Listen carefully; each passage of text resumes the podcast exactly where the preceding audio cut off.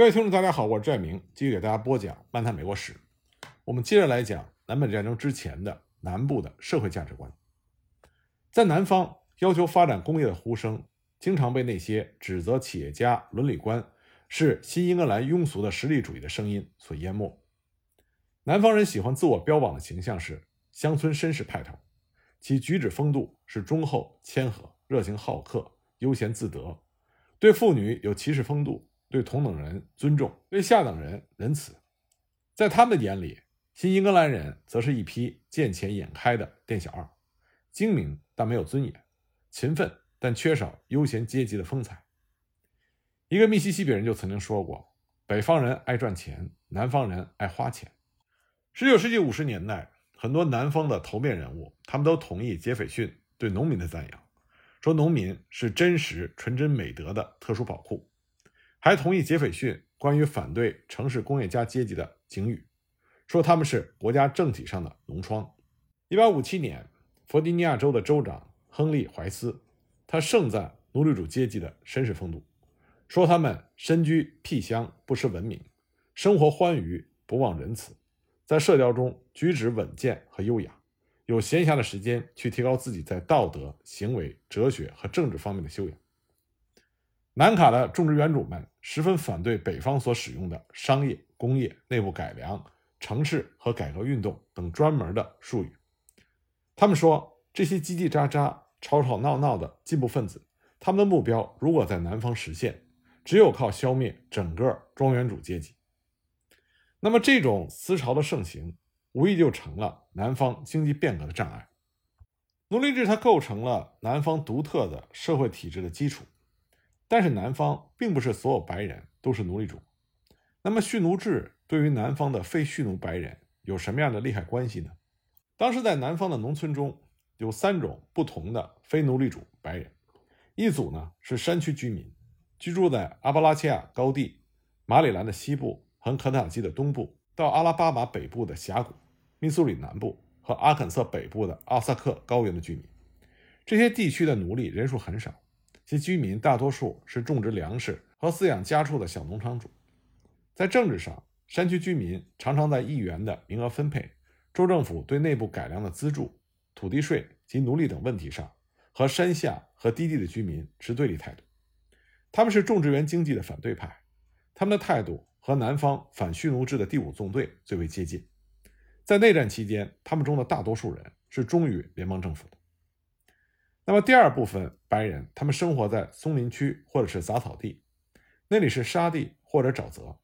位于北卡的东部、乔治亚和阿拉巴马南部、密西西比东部和很多峡谷地带。这些人最合乎穷苦白人的传统形象，他们往往只种着几英亩的玉米地，或者在林区放养了几批骨瘦如柴的牲口。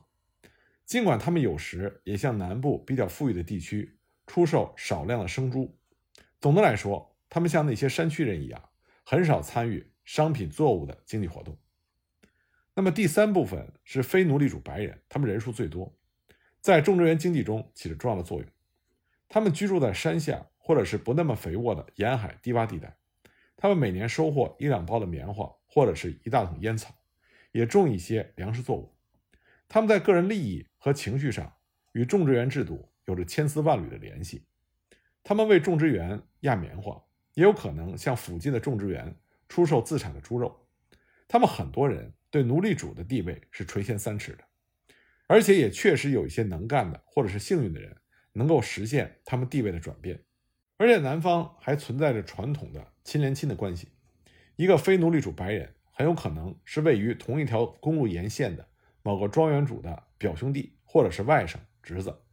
而大种植园主按照习俗。每年还会举办一两次的野餐会，来招待他的这些穷苦亲戚们。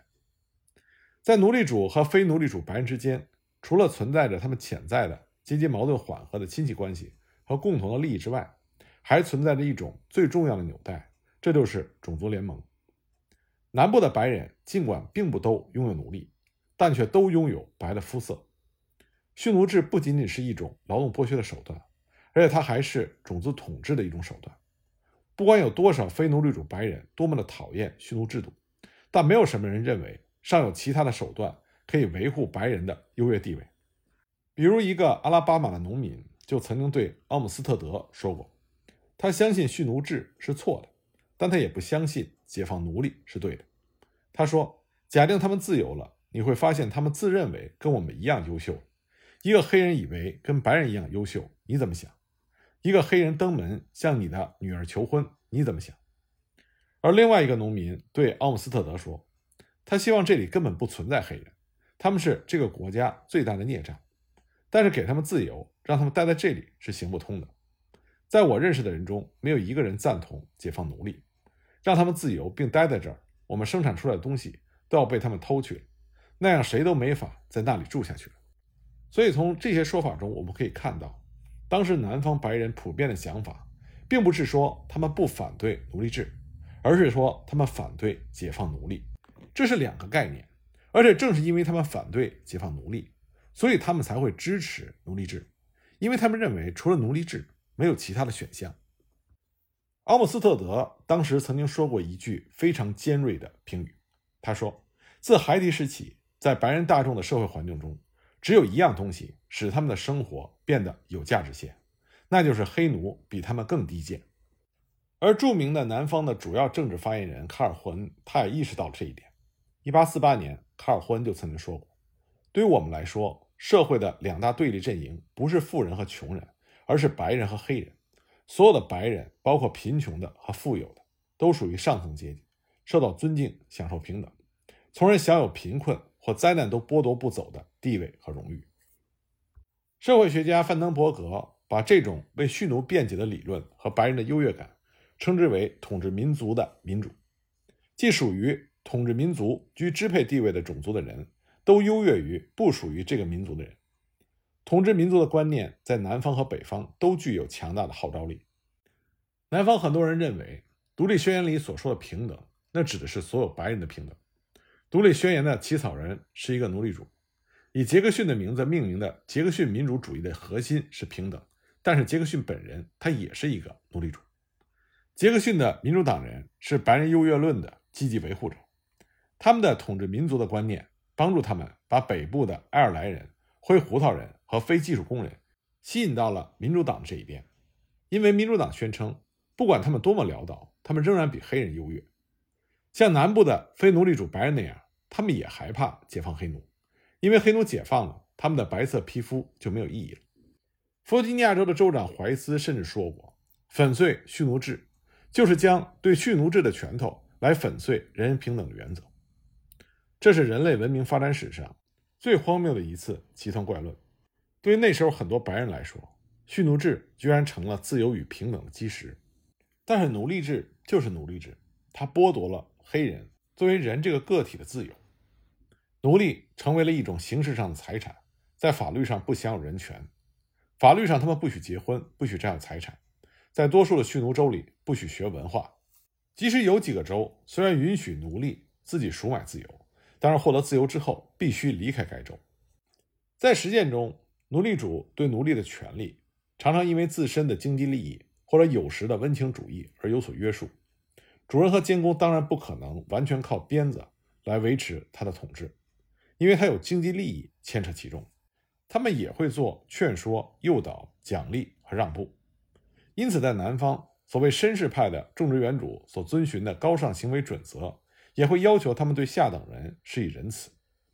在大多数情况下，奴隶和主人之间除了敌对和仇视之外，信任和情感瓜葛也是有可能存在的。他们的关系是复杂的，毕竟他们生活在一起。奴隶制它既是一种法律和经济的制度，它也是一种人际制度。这在一定程度上缓冲了它非人道的倾向，也为奴隶提供了创造各种文化机构的活动自由。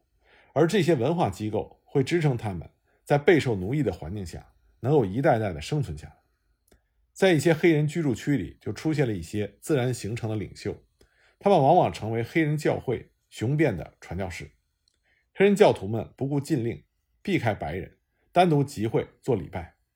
奴隶们创作的黑人圣歌是内战前美国最早的和最感人的音乐，它反映了黑人无可奈何、忍受痛苦的状况。也表达了他们对自由的向往。南北战争之后，这种音乐就演变成了伤感民歌，后来又发展成为了爵士音乐。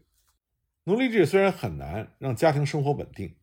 但是多数奴隶还是设法建立了牢固的亲戚关系和家庭关系。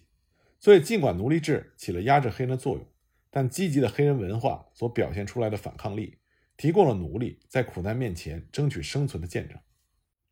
我们当然也要看到，与西半球其他很多地方相比，美国奴隶主对奴隶的肉体摧残并不是那么严重。当奴隶制在加勒比地区和南美洲盛行的时候，非洲的奴隶贸易仍然在自由的进行。但是美国则相反，它的奴隶制达到顶峰只是在1808年禁止贩运非洲奴隶之后。这和奴隶所受到的待遇有着重要的关系。在拉丁美洲，很多种植园主认为，与其为奴隶创造一个条件，让他们组织家庭和通过自然繁殖维持他的人数，不如把他们奴役致死。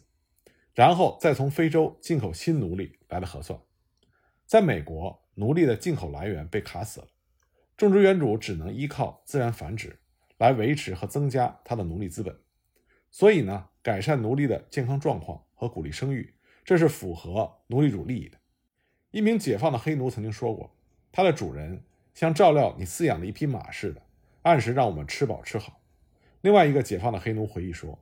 路易斯安那州有一个种植园主。喜欢在来人面前夸耀他健壮的奴隶儿童，说这一个值一千美金，那一个是一个庞然大物。你看，完全跟养一匹小骡子是一样的。一八四零年以后，美国的奴隶人口每十年平均增长百分之二十七，和白人的自然增长率几乎相等。这样的增长率在世界奴隶制的历史上是绝无仅有的。在西半球的其他地区，自然繁殖连奴隶的原来人数都难以维持。更不用说是增加了。在废除奴隶制的时候，美国的黑人人数是从非洲进口黑奴人数的十倍。奴隶贩子一共从非洲运了一千万人到大西洋的彼岸，其中只有百分之六的非洲人运到了美国。而在废除奴隶制的时候，美国的黑人人数是西半球黑人总数的百分之三十还要多。这些人口统计数字是有重要的社会含义的。虽然在拉丁美洲，西班牙和葡萄牙的法律是允许奴隶结婚的，还为他们的家庭提供了某种形式的保护；而在美国，奴隶的婚姻是没有法律基础的。但是，因为总的原则上，西印度群岛和拉丁美洲的国家是依靠进口奴隶来维持奴隶的需求量，那么从非洲进口的奴隶中，男性人数几乎是女性的两倍，因此许多男性奴隶根本没有结婚和组织家庭的可能。相反，十九世纪二十年代之后的美国，男女奴隶的数目基本相等，多数奴隶都得以组织家庭，这是北美奴隶自然增长率大大高于其他地区的原因之一。这也是为什么在美国发生大规模奴隶起义的次数要少于加勒比地区和拉丁美洲国家。但是，美国的奴隶家庭是脆弱的，因为它缺乏法律的保护。美国奴隶制最大的悲剧之一就是奴隶家庭的破裂。即使奴隶主本人不愿意拆散其奴隶的家庭，将他们出售，这也不能阻止他人在他去世之后，为了抵偿他的债务而这么做。根据统计显示，当时被奴隶主拆散的婚姻，占奴隶婚姻的五分之一，甚至是三分之一。蓄奴制对南方的影响是多方面的，它也破坏了南方白人的劳动道德观，因为体力劳动都是和奴隶相联系，因此劳动就变成是一种。低贱的行为，而不是光荣的事情。弗吉尼亚著名的政治家乔治·梅森，他也承认，蓄奴制对发展工艺和制造业不利，穷人轻视奴隶从事的工作。由于就业机会少和对白人的劳动缺乏尊重，到美国来的移民中，只有八分之一在南部定居。从蓄奴州移居自由州的白人，是自由州以往蓄奴州的两倍之多。阿姆斯特德就直言不讳地批评了南部白人和黑人的劳动态度。他认为问题的根源就在于奴隶劳动的低效率，强制性的劳动是不情愿的劳动。他说，奴隶们看来是在做着劳动的动作，实际上不使一点劲儿。他认为北方一个自由工人的效率相当于一个奴隶的最少两倍。他认为南方当时普遍缺乏现代化劳动所必须的时间观念。一个南方的白人曾经说过。时间对于他们来说毫无价值。阿姆斯特德认为这个评论是非常中肯的。而正是因为黑人会用消极怠工的方式来抵制这种强制性的劳动，这就造成了南方的农业技术要比北方落后很多。因为先进的机械，这些奴隶们并不愿意使，或者故意的破坏，这就使得这些先进的农业设备在南方的普及变得格外的缓慢。那我们再来看看反奴隶制运动它的兴起。在十八世纪以前，没有什么白人曾经对奴役黑人是否合乎道德提出过疑问。但是到了十八世纪后半期，流行于英裔美国人和法国人的四种思潮汇合在了一起，这就形成了世界反奴隶制运动兴起的思想基础。那么第一股潮流呢，是宗教改革运动之后兴起的激进的新教教派，尤其是其中的教友派。曾经的基督教教义认为，奴隶制是上帝的意志，是宗教等级的一个必要的部分。那么，宗教改革运动就爆发出惊人的力量，对现状提出了各种挑战。其中，教友会是最成功的教派之一。到了1760年，美国的教委会，他们已经开始清除自己队伍里的蓄奴现象。1775年的时候，他们在美国成立了第一个反奴隶制组织——宾夕法尼亚废奴促进会。与此同时呢？十八世纪四十年代的大觉醒运动产生了福音派的思想，也就是相信信仰是可以改变的，灵魂是可以拯救的。随着这个思想，使得很多公理会和卫理公会的教徒也像教友派的教徒那样，改变了传统的观点，不再把受奴役视为罪有应得，而认为奴役他人是一种罪孽。第二种思潮是启蒙运动，它进一步从理性上驳斥了奴役的理论根据，对于奴隶制。在为最大多数人创造最大利益的社会秩序中的地位提出了疑问。那么，第三种思潮是自由经济学理论的发展。自由经济学反对封建主义和国家重商主义对自由企业和自由劳力的控制。亚当·斯密的《国富论》这部经典的著作中，斯密就写道：“表面上看来，奴隶劳力只需养活他们就是了，实际上这是一种最昂贵的劳动。”一个不可能获得财产的人，没有别的利益，唯有尽量多吃，尽可能的少干活。那么第四股思潮是1775年以后，使得大西洋两岸动荡了半个多世纪的一系列大革命运动。在这期间，美国马里兰以北新建的各联邦州、法属的西印度群岛和摆脱西班牙而取得独立的中美洲和南美洲的国家，都废除了奴隶制。一八零八年，英国和美国也开始禁止其公民从事国际性的奴隶买卖，而英国又利用外交手段及其海军力量，不断的强迫更多的附属国实施这一禁令。一八三三年，英国在其西印度群岛的殖民地废除了奴隶制。一八四八年，法国和丹麦也在第二次欧洲革命浪潮里效仿了英国。这些令人鼓舞的成就，使将近两百万的奴隶因此获得了自由。奴隶买卖虽然不能说完全绝迹，但总算受到了限制。可是，美国南部、巴西和古巴的蓄奴制度不仅没有废除，反而因为1800年之后这些地方的棉花、咖啡和甘蔗生产的发展而更加加强了。那么，结果就是1850年西半球的奴隶人口比半个世纪之前还要多。那么，在这种情况下，在19世纪30年代就兴起了一股激进的废奴主义思潮。那么，关于这方面的情况，我们下一集再继续给大家讲。